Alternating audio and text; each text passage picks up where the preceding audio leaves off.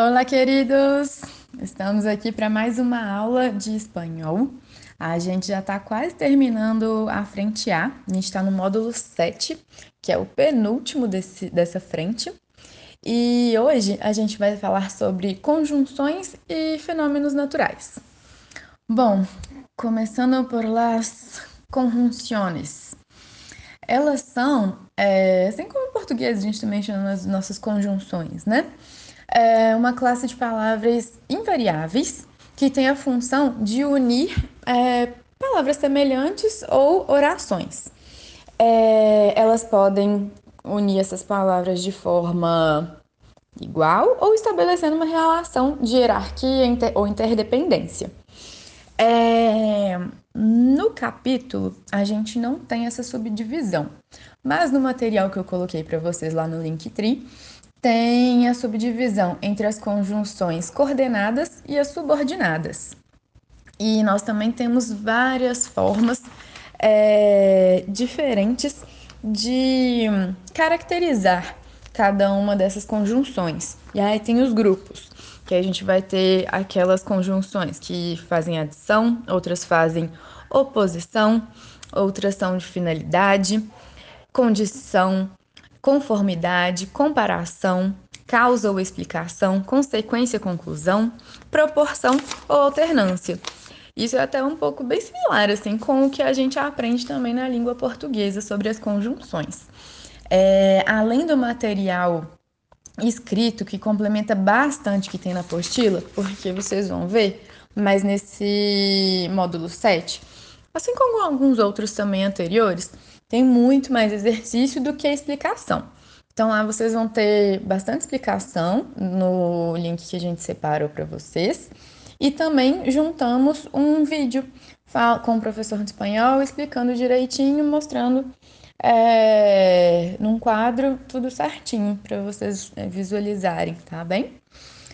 Aí, o próximo tema são os fenômenos naturais.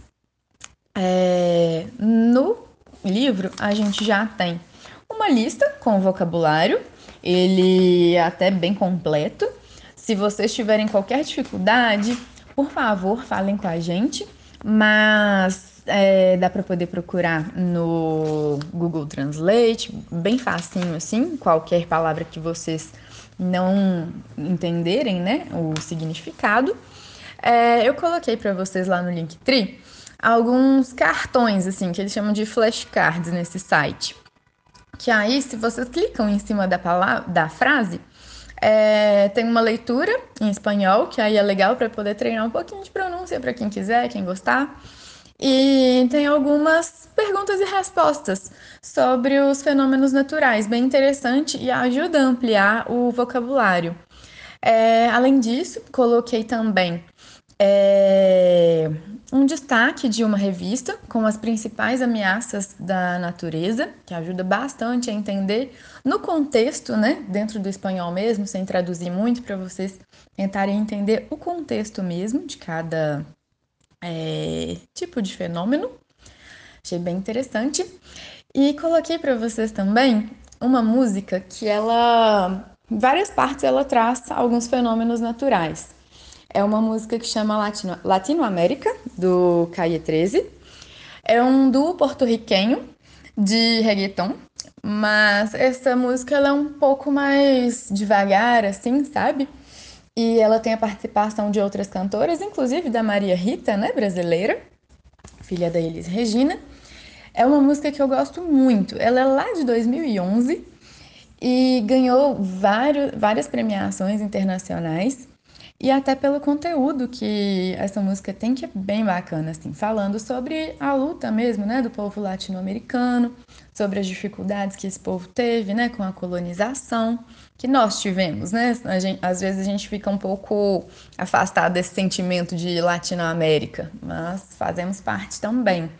A língua às vezes separa um pouco, né, como nós falamos português e eles espanhol, eu acho até bem legal também o aprendizado do espanhol, justamente para poder aproximar um pouco, né, dos outros países. É, então tem lá esse vídeo, é bem bonito assim de ver e ele tá todo com as legendas em espanhol para vocês treinarem o vocabulário, Qualquer coisa, não entendeu, para o vídeo, joga no Google Tradutor, anota, porque anotar também facilita bastante, né, pra gente lembrar depois é, o que que teve dúvida.